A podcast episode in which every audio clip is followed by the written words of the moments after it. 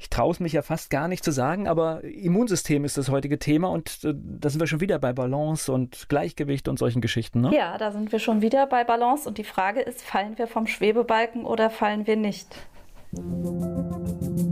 Medizin für Mitdenker. Der etwas andere Gesundheitspodcast mit Volker Pietsch und Dr. Med Sibylle Freund. Wir sprechen heute über das große Thema Immunsystem. Was ist denn ein Immunsystem überhaupt? Kannst du uns das erklären? Das Immunsystem ist ein sehr wirklich riesig großes System. Es hat so viele kleine Ecken und Enden. Also es gibt erstmal die Unterscheidung zwischen selbst und fremd. Das ist mal das Allerwichtigste, denn wir müssen uns mal überlegen, wir bestehen selbst aus Bakterien und wir leben mit ganz vielen Bakterien zusammen. Und zwar leben wir tatsächlich mit mehr als zehnmal so viel Bakterien zusammen, wie wir eigentlich selbst Zellen haben. Das hat damit zu tun, dass wir zum Beispiel im Darm ganz viele Bakterien mit uns rumschleppen. Das sind zwischen ein und drei Kilo Bakterien, die wir im Darm zur Verfügung haben und die brauchen wir auch wirklich. Also man hat mal Versuche gemacht mit Ratten. Da hat man die vollkommen keimfrei gemacht, und zwar die Babys, den Nachwuchs, und die haben also nicht überlebt. Wir brauchen diese ganzen Bakterien, damit wir wirklich leben können. Wir haben zum Beispiel ganz viele Bakterien im Mund, die auch positiv sind. Wir haben aber auch Bakterien in der Lunge, was ich super spannend fand. Das habe ich vor relativ kurzer Zeit erst entdeckt. Es gibt ein richtiges eigenes Mikrobiom, sagt man immer, wenn man von einer Bakterienansammlung spricht, für die Lunge. Und die haben auch ihre guten Seiten. Die passen auch auf. Das sind auch Wächter, die aufpassen, dass keine Viren zum Beispiel reinkommen. Bakterien und Viren vertragen sich nicht so gut. Ich habe jetzt gerade von dir die Begriffe gehört. Selbst und fremd habe ich gerade gehört. Was bedeutet das genau? Das heißt, wir leben mit Bakterien und wir selbst oder diese Bakterien sind auch selbst Bestandteil von uns? Das ist eine super Frage, denn wir haben tatsächlich Bakterien in jeder einzelnen Zelle von uns drin. Und das sind richtig gute Bakterien. Das sind nämlich unsere Mitochondrien. Die sind ursprünglich, als wir noch als Einzeller durchs Wasser geschwommen sind, würde ich mal sagen, sind die Mitochondrien als kleine Archebakterien in uns Einzeller hineingewandert und seitdem leben wir in Symbiose mit denen. Die Mitochondrien bilden die Energie für uns und das machen sie eben schon seit Urzeiten. Und wir haben, jetzt muss man sich mal vorstellen, wir haben in einer Hautzelle zum Beispiel 200 Mitochondrien etwa pro Zelle. Wir haben in einer Herzzelle etwa 4000 und in einer Gehirnzelle auch etwa 4000 Mitochondrien. Diese Mitochondrien sind unglaublich spannend, finde ich. Das ist eines meiner Lieblingsthemen.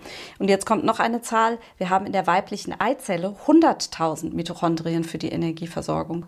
Also es ist unglaublich. So, und das sind ursprünglich Bakterien. Und das heißt aber auch, wenn uns da irgendwie Bakterien fehlen, das ist dann nicht gut, ne? Ja, es kann uns schon ein bisschen durcheinander bringen, wie wir auch an den Rattenversuchen gesehen haben. Also wenn wir im Darm gar keine Bakterien mehr haben, dann würden wir auch sterben. Das kriegen wir gar nicht hin.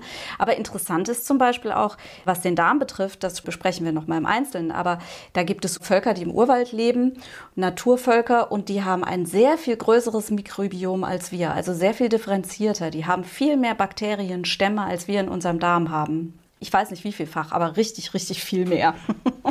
ich muss jetzt ganz naiv fragen. Also das heißt, die Bakterien zum Beispiel in meinem Darm, die sind da oder besiedeln die sich irgendwie? Wie funktioniert das? Diese Besiedlung findet schon statt mit der Geburt. Also es gibt, ich würde mal sagen, zwei Theorien. Die eine ist gesicherter, die andere, über die habe ich nur ein paar Studien gelesen, da weiß ich noch nicht, ob die so gesichert ist. Aber diese gesicherte Geschichte ist, dass bei der Geburt durch den Vaginaltrakt, also wenn das Kind ganz normal entbunden wird, dass es dann schon mit Lactobacillen versorgt wird. Und diese Lactobacillen, diese milchsäurebildenden Bakterien, die sind ganz wichtig für den Darm und die werden wohl dann aufgenommen und besiedeln erstmals den Darm vom Baby. Und dann ist die zweite Geschichte, Geschichte die, dass man, darüber habe ich eben eine Studie gelesen und habe das auch in einem Vortrag bei einem Kongress gehört, aber da weiß ich nicht, wie ganz sicher das ist. Aber es ist zumindest eine interessante Hypothese, dass sobald die Frauen ihre Wehen kriegen, der Darm anfängt, einen Leaky Gut, einen durchlässigen Darm zu bilden und dann Darmbakterien durch die Lymphgefäße hinter der Darmwand in die Brustdrüse wandern und von dort in die Milch der Mutter. Das ist ziemlich abgefahren. Ja, hört sich auf alle Fälle so an. Diese Situation kennt jeder von uns. Wenn man als Kind irgendwie ständig Sachen anfasst, dann heißt es immer, mach das nicht, da sind Keime dran, da sind Bazillen oder Bakterien dran. Ich glaube, es hat jeder von uns gehört. Das heißt aber, ich nehme auch im Alltag solche Dinge auf? Ja, wir leben ja in einer Wolke von Bakterien. Eigentlich haben wir viel mehr Bakterien um uns drum und in uns drin, als wir eigene Zellen haben. Ähm, und so ein Spielen im Dreck ist super gut. Das tut richtig gut, das stärkt das Immunsystem. Es gab übrigens eine Studie von einem Dr. Ehrengut, der hat 1985 diese Studie erarbeitet und hat festgestellt, dass äh, die Kinder, die nicht gegen Tetanus geimpft waren, zu einem Teil Tetanus-Antikörper hatten, obwohl sie eben nicht geimpft waren. Und er hat das darauf zurückgeführt, dass sie sehr viel im Dreck gespielt haben. Ich habe auch mal bei einem Mädchen, das war acht Jahre alt, ähm, Blut abgenommen, die war nie geimpft. Und da habe ich festgestellt, dass sie auch Antikörper gegen Tetanus hatte, als wäre sie gegen Tetanus geimpft. Das ist echt super spannend. Einfach weil man so ein bisschen im Dreck spielt und die Kinder einfach natürlich aufwachsen lässt. Ob diese Antikörper dann schützen, das steht wieder auf einem anderen Blatt. So, die meisten Erwachsenen spielen nicht mehr im Dreck, aber trotzdem sind wir in öffentlichen Verkehrsmitteln unterwegs. Wir haben Kontakte. Wir haben uns früher mal die Hände gegeben. Das heißt, bei dieser Geschichte sind auch immer Bakterien mit ausgetauscht worden? Ja, auf jeden Fall, auf jeden Fall. Also ich weiß auch von Kollegen, die ihren Patienten nicht gerne die Hand geben, weil sie eben sich vorstellen, wo die Hände überall hinwandern und sie dann nicht irgendwelche Erreger abkriegen wollen. Von Mensch zu Mensch ist das natürlich ein bisschen schwieriger. Also mit in Dreck spielen, das ist eigentlich einfacher. Von Mensch zu Mensch ist es gerade, wenn wir heute mit Covid zu tun haben, ein bisschen schwieriger, weil man natürlich weiß, man kann von Mensch zu Mensch auch Infektionen übertragen. Ja. Aber da ist es dann natürlich wichtig, dass man eine gut aufgestellte Abwehr hat und dass man gut versorgt ist mit allem, was man braucht, um eine gute Abwehr zu haben. Und da geht es dann auch los mit der Abwehr, nämlich auf der Haut und auf den Schleimhäuten. Das sind so die äußeren Begrenzungen unseres Körpers, auf denen eigentlich das Immunsystem schon anfängt. Denn die Haut kann sich wehren gegen Erreger und auch die Schleimhäute können das. Wir haben in den Atemwegen haben wir die Flimmerhärchen. Wir haben Stickstoffmonoxid in der Nase. Das ist auch eine super spannende Sache. Man sollte also möglichst immer durch die Nase atmen, weil in der Nasenschleimhaut Stickstoffmonoxid gebildet wird, was dann auch in die Lunge Lunge transportiert wird, was dazu führt, dass die Lunge sich erweitern kann, besser belüftet wird und gleichzeitig auch wieder Keime abgetötet werden können. Das ist auch so ein ganz interessanter Zusammenhang, wie ich finde für mich gerade, deswegen muss ich noch einmal einen kleinen Gerne. Schritt nochmal zurück machen. Was macht es denn mit uns, wenn wir viele Kontakte oder wenig Kontakte haben? Macht das irgendwas mit dem Immunsystem? Wird es träge vielleicht, wenn wir jetzt auch diese Kontaktbeschränkungen gemacht haben? Ob es träge wird, das kann ich ein bisschen schwer beurteilen. Wir haben diesen Großversuch ja noch nicht gemacht. Also dazu gibt es sicher auch noch keine Studien. Ich denke, dass man in der Familie schon noch Kontakte hat und auch noch über andere Leute ein bisschen Kontakte. Aber das werden wir jetzt sehen, wenn wir irgendwann die Masken ablegen, was dann passiert an Infektionen und wie heftig das wird. Das heißt, das ist etwas, sage ich mal, auch jetzt eine große Studie und wir sehen dann wahrscheinlich erst in ein oder zwei Jahren, was es dann noch so für Nebenbeieffekte vielleicht hatte, die auch nicht alle toll sein müssen. Auf jeden Fall, das müssen wir beobachten. Das kann ich auch nicht sagen. Es ist, in jedem Fall ist es so, dass wir durch Kontakte mit Dreck und mit Erregern und mit, auch mit Menschen trainiert werden. Das ist auf jeden Fall so. Aber es ist auch so, dass der Körper sich einiges merkt. Insofern muss es auch nicht sein, dass es da so einen so Rebound-Effekt gibt, so einen Rückschlag-Effekt quasi jetzt durch Covid. Es kann auch sein, dass einfach sich die Zellen wirklich erinnern. Ich hatte mal Kontakt mit den und den Viren. Ah ja, okay, hier schütte ich mal ein paar Antikörper aus. Jetzt erkenne ich, hier sind ein paar neue Viren, mit denen hatte ich Adenoviren, mit denen hatte ich vor ein paar Jahren Kontakt. Jetzt schütte ich die Antikörper aus und dann kann ich mich wehren. Oder die Zellen reagieren und fressen diese Adenoviren dann auf oder so. Also das Immunsystem kann sich auch über Jahre noch erinnern. Deshalb ist es schwer zu sagen, was da kommt. Es war ja eigentlich auch nur eine kurze Zeit und normalerweise habe ich ja auch ja. eine Immunität bei einer Kinderkrankheit oft ein ganzes Leben, ne? Zum Beispiel, genau. Okay. So, das heißt, jetzt kommt eine Bakterie auf mich zu. Das heißt, die Schleimhaut oder die Haut würde im Prinzip schon die erste Abwehr machen, wenn das nicht gut für mich ist. Die Haut macht die erste Abwehr und die Schleimhäute machen die erste Abwehr. Und da ist auch interessant, wird ja immer drüber gesprochen, über den Magen-Darm-Trakt als immunologisch wichtiges Organ. Und da kann man sich mal überlegen, dass der Magen-Darm-Trakt ja eigentlich eine äußere Begrenzung von uns ist. Das fand ich am Anfang ein bisschen schwer vorzustellen, aber wenn man oben anfängt am Mund und man schiebt was durch, dann weiß man ja, es kommt unten wieder raus. Und dieser Bereich ist eigentlich ein Außen für uns. Natürlich denkt man erstmal, ja klar, es ist ja eigentlich irgendwie mitten im Körper, aber natürlich, ich esse etwas und dann geht es erstmal diesen Weg, bevor es überhaupt richtig in meinen Körper kommt. Genau, bevor es dann wirklich ins Gewebe reinkommt. Und deshalb ist das auch ganz wichtig, dass dieser Magen-Darm-Trakt eben ein gutes Immunsystem hat und automatisch dann auch einen großen Teil unseres Immunsystems bildet. Und das würde dann normalerweise so passieren, im Magen sollte eigentlich schon sehr viel, was da nicht hingehört, quasi eliminiert werden. Eigentlich sollte die Magensäure schon einiges kaputt machen, aber wir wissen ja, dass wir in Tropfenform manchmal Darmbakterien einnehmen und die überleben das auch. Also ich denke, der Körper kann da ganz gut selektieren, was er wirklich platt macht und was nicht. Ich glaube, es gibt da noch mehr, als wir eigentlich wissen, denn es scheint schon eine Differenzierung zu geben. Ich habe mich also wirklich gefragt, wie funktioniert das denn mit bestimmten Präparaten, die Darmbakterien enthalten und die schluckt man, warum gehen die im Magen nicht kaputt? Warum? Tja, das, das, das, ist eine Frage, die ich glaube, von der ich glaube, dass man sie noch nicht beantwortet. Also ich habe noch keine Antwort gefunden dafür. Einerseits haben wir diese Magensäure, ja, und die sollte alles platt machen, aber macht sie wohl nicht. Okay, denn es funktioniert. Würde ja Probiotika nicht funktionieren, ja, ne? Absolut. Und wir können es ja sogar nachweisen im Stuhl. Also sagen wir mal, ich habe einen Patienten und der hat, nimmt kein Probiotikum und macht eine Stuhlprobe. Und dann hat er ganz wenig milchsäurebildende Bakterien. Dann gebe ich ihm milchsäurebildende Bakterien und dann sage ich, okay, wir machen eine Stuhlprobe in drei Monaten. Und dann hat er vergessen, eine Woche vorher seine milchsäurebildenden Bakterien abzusetzen. Und dann messe ich das. Und dann sind die mit Sicherheit sehr hoch. Also dann sieht man das richtig, ja, im Befund. Die nächste Stelle dann, es ist im Magen und dann würde es im Darm landen. Findet da auch noch eine Abwehr statt? Auf jeden Fall. Genau. Also im Darm haben wir diese Bakterien, die kleinen Bakterien und wir haben ganz viele andere Abwehrmechanismen noch. Wir haben Zytokine und IgA zum Beispiel. Das können wir auch messen. Immunglobulin A auf der Schleimhaut.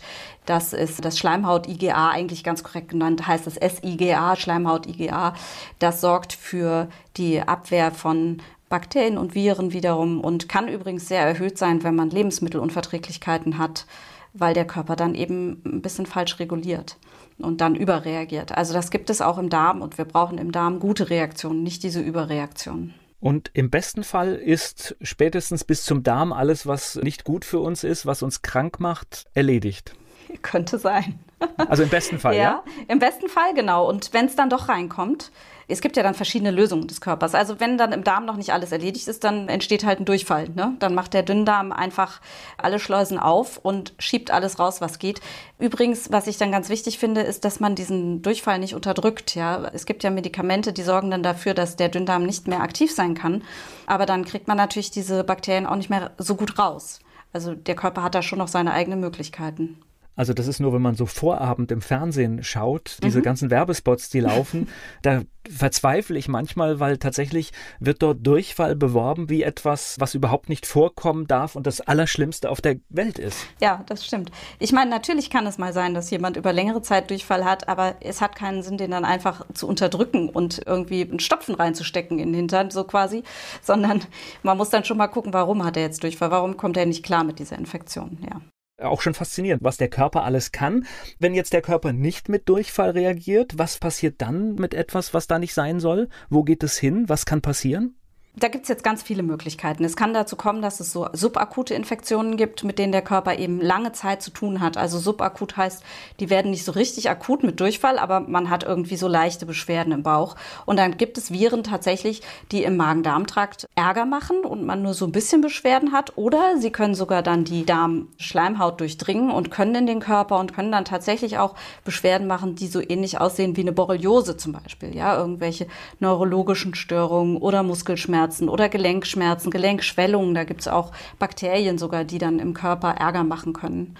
Das wären dann so die Infektionen.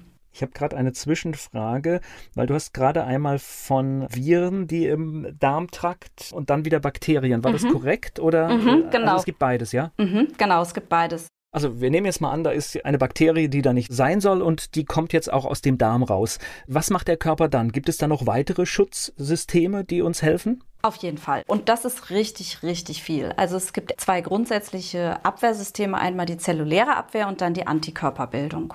Die zelluläre Abwehr ist die Abwehr, mit der wir schon auf die Welt kommen. Das ist so ein ganz archaisches Abwehrsystem. Da sind einfach Zellen im Körper und diese Zellen sind darauf spezialisiert, fremde Zellen, also Bakterien oder auch fremde Viren zu fressen und zu eliminieren. Das ist so eine Basisreaktion. Zelluläre Abwehr sagt man dazu. Und dann kann daraus folgen, was eigentlich erst das, wenn Kinder ein Jahr alt sind, ausgeprägt wird, dann kann folgen, Antikörper gebildet werden. Also diese Zellen, die jetzt Bakterien oder Viren gefressen haben, können diese Informationen, die Oberflächeninformationen von diesen Viren oder Bakterien weitergeben an andere Zellen, an die B-Lymphozyten im Endeffekt. Und diese B-Lymphozyten, so heißen die, die bilden dann Antikörper. Und diese Antikörper, die können dann freigesetzt werden. Ich habe jetzt in den letzten Monaten viel über das Thema Antikörper gehört und gelesen. Ich dachte eigentlich immer, wenn wir Antikörper bilden, dass die eine sehr lange Haltbarkeit haben. Jetzt bei Covid-19 ist man sich da unsicher oder weiß es einfach noch nicht. Also gibt es da Unterschiede? Das heißt, manche Dinge halten länger, manche nicht? Es gibt ganz unterschiedliche Arten, wie man mit seinen Antikörpern reagieren kann. Es gibt Leute, die bilden gar keine Antikörper. Es bilden Leute, die bilden bei jeder Kleinigkeit Antikörper. Grundsätzlich kann man sagen, dass ähm, es Halbwertzeiten gibt für die Antikörper. Und zwar haben die IgA-Antikörper, also es gibt IgA, IgM, IgG, das sind so die wichtigen Antikörpergruppen. Und die Anti-IgA-Antikörper haben eine Halbwertzeit von etwa fünf Tagen. Das sind die, die ganz schnell über die Schleimhäute reagieren. Dann gibt es die Klasse der IgM-Antikörper. Die reagieren etwas später auf eine Infektion. Die sieht man etwas später. Die haben dann eine Halbwertzeit von 14 Tagen etwa. Und dann gibt es die IgG-Antikörper. Und das sind die Langzeit-Antikörper. Die haben eigentlich nur eine Halbwertzeit von 21 Tagen. Aber es gibt natürlich Fälle, da sagen wir, es gibt so eine ähm, Antikörpernarbe. Ähm, bei zum Beispiel Epstein-Barr-Virus-Infektionen gibt es ja ganz häufig, die, das heißt auch pfeifersches Drüsenfieber oder Kissing Disease.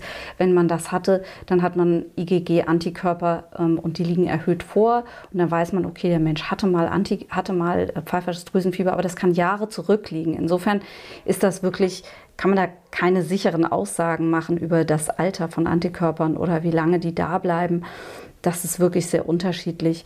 Zum Beispiel wissen wir bei der Borreliose auch, dass manchmal gar keine Antikörper gebildet werden oder dass sie nachher irgendwann nicht mehr gebildet werden und verschwinden und so. Also das ist äh, ganz diffizil und ganz unterschiedlich. Da kann man jetzt nicht wirklich was sagen, worauf man sich definitiv verlassen kann. So, jetzt komme ich wieder auf die Ausgangsfrage zurück. Wir haben jetzt viel über das Immunsystem gehört, aber was macht denn jetzt wirklich ein starkes Immunsystem aus? Das ist eine sehr gute Frage, denn ich bin der Meinung, es gibt kein starkes Immunsystem, es gibt nur ein balanciertes Immunsystem.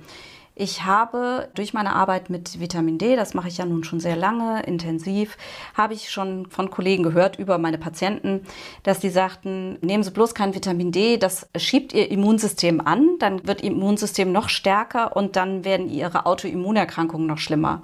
Und das ist Fake News. So. Also das ist wirklich nicht wahr. Wichtig ist für uns, dass das Immunsystem läuft und in Balance ist. Das heißt, dass alle Schritte, alle Funktionen im Immunsystem in ihrer Ausprägung gleichmäßig funktionieren und dass niemand spinnt. Also dass keine Antikörperausschüttung plötzlich losgeht oder irgendwelche anderen Zellen zu viel Interleukine ausschütten oder so. Also es soll alles angemessen passieren und das ist wichtig. Was nämlich passiert, wenn man eine Autoimmunerkrankung hat, ist, dass zu viele Antikörper gebildet werden oder dass überhaupt Antikörper gebildet werden gegen den eigenen Körper. Und das ist kein starkes Immunsystem, sondern das ist ein aus der Balance geratenes Immunsystem. Und zum Beispiel beim Vitamin D wissen wir, dass es dafür sorgt, dass bestimmte weiße Blutkörperchen vermehrt gebildet werden. Insofern kann man sagen, oh, das Immunsystem wird angeschoben. Und Vitamin D sorgt auch dafür, dass es zum, jetzt kommt ein komischer Begriff, den versuche ich kurz zu erklären, dass es zum oxidativen Burst kommt. Das heißt, dass freie Radikale gebildet werden, die wiederum wie so kleine Maschinengewehre oder so wirken gegen Erreger. Aber dieser oxidative Burst kann auch gerade vom Vitamin D wieder ausgebremst werden. Und das sehen wir im Moment an Studien zu Infektionskrankheiten, insbesondere zu Covid, dass das Immunsystem einerseits sozusagen hochgefahren wird, weil die weißen Blutkörperchen besser reagieren, weil Stoffe gebildet werden, die quasi wie ein Antibiotikum wirken, aber dass auf der anderen Seite diese überschießende Reaktion durch Vitamin D, durch die Erreger, ausgebremst werden kann von Vitamin D. Wir haben ja das Problem, dass gerade bei Covid viele Menschen sterben an dieser Überreaktion, an diesem starken, aggressiven Reagieren des Körpers auf die eigenen Organe. Die werden alle geschädigt nachher. Die Lunge geht kaputt, die Nieren gehen kaputt, das Herz geht kaputt.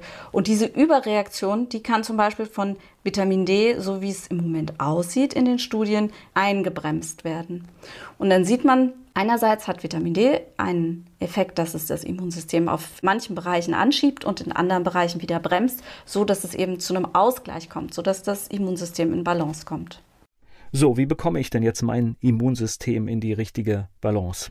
eigentlich genau umgekehrt, wie man es aus der Balance kriegt.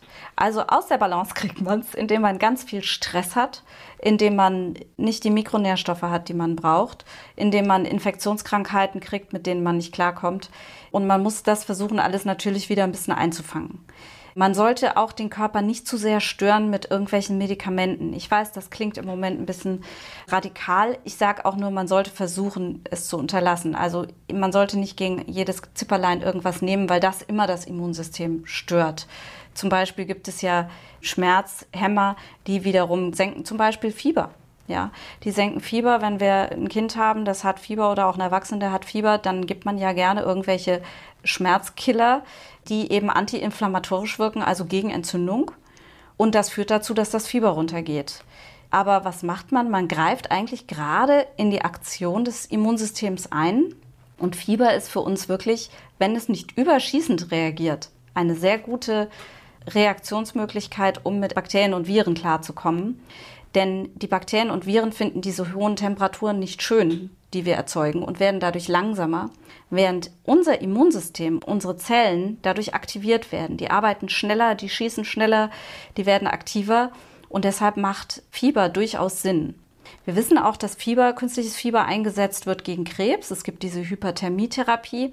Und der Körper selbst, wenn der zum Beispiel Krebszellen bildet, kann diese Krebszellen auch wieder abbauen, wenn er Fieber hat. Das sehen wir an Studien, die gemacht wurden mit Leuten, die Melanome hatten oder eine Melanomneigung. Also da wurde eine große Studie zum Beispiel gemacht und geguckt, wie ist es denn mit Melanomen? Ist da die Gefahr geringer, wenn jemand Fieber hat? Und beantwortet wurde es mit Ja, die Gefahr ist geringer, dass man Melanome, also schwarzen Hautkrebs, bildet, wenn man Fieber bekommt regelmäßig.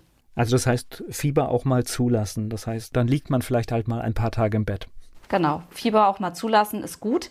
Natürlich hört es da auf, wo es wirklich Halluzinationen macht oder massivste Kopfschmerzen oder irgendwelche anderen ganz dramatischen Sachen. Ja, also das muss man natürlich sehen, immer im Mittelmaß.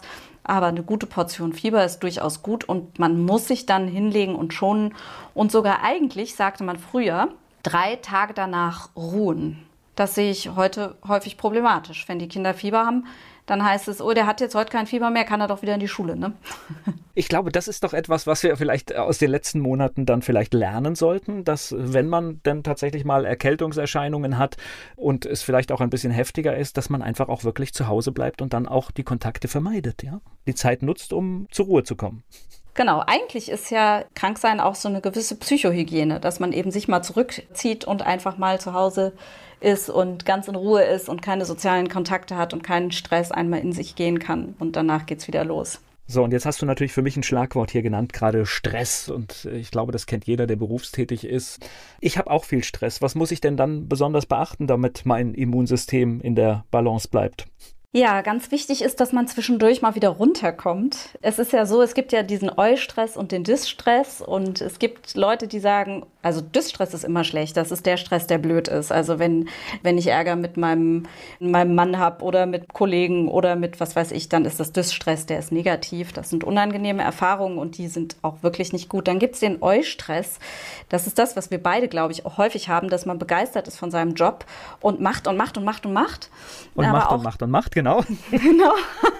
Aber auch da muss man ein bisschen aufpassen, dass man das nicht übertreibt. Also da muss man auch sehen, dass man zwischendurch mal eine Grenze setzt, einen Stopp macht und mal wieder zu sich kommt und meditiert. Und meditieren ist ja gar nichts Überirdisches. Das heißt ja einfach nur, dass man den Geist mal zur Ruhe bringt, dass man sich hinsetzt und einfach mal seinem eigenen Atem zuhört und alle anderen Gedanken mal rausschickt, so dass man einfach nur mal zur Ruhe kommt. Und natürlich ist es wichtig, dass man sein Leben so organisiert, dass man nicht in den Stress kommt. Ne? Also, dass man Stress gibt, hat ja so viele Ebenen natürlich. Es gibt diesen Stress ja zwischen Menschen, ne? dass man dauernd blöde Gefühle entwickelt. Dass, darauf sollte man auch achten, dass man diese Themen dann einfach klärt mit den Leuten. Oder es gibt sicher auch Leute, mit denen man dann lieber nicht mehr so viel zu tun hat. Und dann gibt es natürlich den beruflichen Stress, dass man da unter Zeitnot ist. Und dann gibt es aber auch so hausgemachten Stress, wie das dauernd die Wohnung geputzt werden muss und super ordentlich sein muss. Und ich denke, also das Wichtigste ist so ein gewisses Mindset, dass man versucht, bei sich zu sein, das zu machen, was einem möglichst gut tut, möglichst Spaß macht, möglichst in einem Umfeld lebt, was einem gut tut. Ja, und auch mal ein Gläschen Wein trinken zum Beispiel. Also davon hatte ich es heute gerade mit einer Patientin, die sagte, ja, kann ich denn mal ein Glas Wein trinken? Das ist doch ungesund. Und dann sage ich, also wenn Sie es gut vertragen, dann gehört Genuss natürlich auch mal dazu. Und es gehört auch mal über die Stränge schlagen dazu, dass man sich wohlfühlt. Das alles halt in Balance, ja, wie auch mit dem Immunsystem. ich sage das dann immer, also auch ein furchtbar ungesundes Essen, wenn man es nicht täglich macht, kann tatsächlich, wenn man sich dadurch wohlfühlt und irgendwie das einfach auch mal braucht, klasse für die Seele sein. Genau, exakt, das sehe ich genauso. Und das, unsere Seele ist halt auch wichtig. Also man kann nicht immer nur gesund, gesund, gesund denken und dauernd sich verrückt machen. Man muss dann wirklich mal sagen, so jetzt genieße ich einfach mal. Das ist schon auch wichtig, ja. Das bedeutet aber, das ist etwas, da gibt es jetzt kein Allgemeinrezept, sondern da muss jeder seinen Weg finden. Also ich zum Beispiel versuche irgendwie immer nachmittags durch die Weinberge zu laufen und eine Stunde weg vom Rechner zu kommen. Und jeder muss da sein Ding finden. Auf jeden Fall. Mir ist gerade, als du das so schön geschildert hast, wir sollen möglichst wenige Medikamente nehmen. Ich bin jemand, der regelmäßig auch mal Probleme mit den Zähnen hatte und ich bekomme jedes Mal nach der Behandlung eine Packung, ich weiß gar nicht was, Ibuprofen bis 800 oder was die gehen, also so ganz starke Hämmer. Am Anfang dachte ich, ich muss die nehmen. Irgendwann habe ich sie weggelassen, weil es kamen gar keine Schmerzen ich glaube, wir müssen da auch viel lernen, mit umzugehen. Ne? Das heißt, brauche ich das wirklich? Sehr interessante Erfahrung. Ich hatte das mit meinen Kindern auch, als sie die Weisheitszähne rausgenommen bekommen haben, dass meine eine Tochter sagte, ah, ich kriege jetzt vielleicht doch Schmerzen, vielleicht nehme ich was. Und dann habe ich ihr was anderes gegeben und dann ging es auch wieder weg. Da merkt man dann, man kann doch mal ein bisschen an die Grenze rangehen, wie weit man es denn aushält, bis es wirklich nötig ist. Ja, es ist genau das. Es wird einem was mitgegeben, natürlich, weil manche Leute sehr empfindlich sind und ja, möglicherweise sind die Schmerzen auch massiv. Aber du hast schon recht, man muss wirklich dann auch mal ein bisschen abwarten, ob es nicht ohne geht das Ding ist, du bekommst tatsächlich oft ein Medikament und denkst, du brauchst das. Und ich weiß, da hat jeder andere Schmerzempfinden. Also ich habe gelernt, ich nehme es dann wirklich nur, wenn auch die Schmerzen kommen. Ja, es gibt da ja große Unterschiede zwischen den Menschen. Also es gibt Leute, die sind wirklich extrem schmerzempfindlich und dann gibt es Leute, die merken gar nichts von sich. Also das ist wirklich eine extreme Skala. Und deshalb kann ich auch verstehen, dass die Kollegen was mitgeben, weil es ist einfach sehr unterschiedlich. Aber es ist natürlich wichtig, finde ich, auch immer wieder, dass man sagt, das sind keine Bonbons, ja. Also die verändern was, die machen was. Und ich es bin damit Notfall. immer Also es ist ein Notfall, ja. es, sollte, es sollte dann vielleicht kurzfristig Abhilfe schaffen und definitiv darf es nie ein Dauerzustand werden.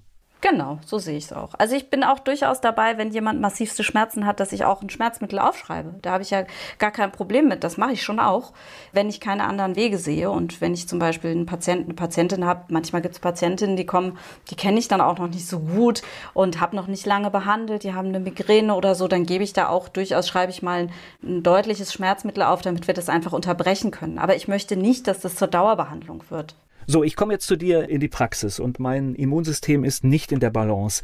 Und jetzt weiß ich, ich muss Stress reduzieren und da kann ich irgendwie selbst anfangen. Aber kannst du mir irgendwas mit auf den Weg geben oder Empfehlungen?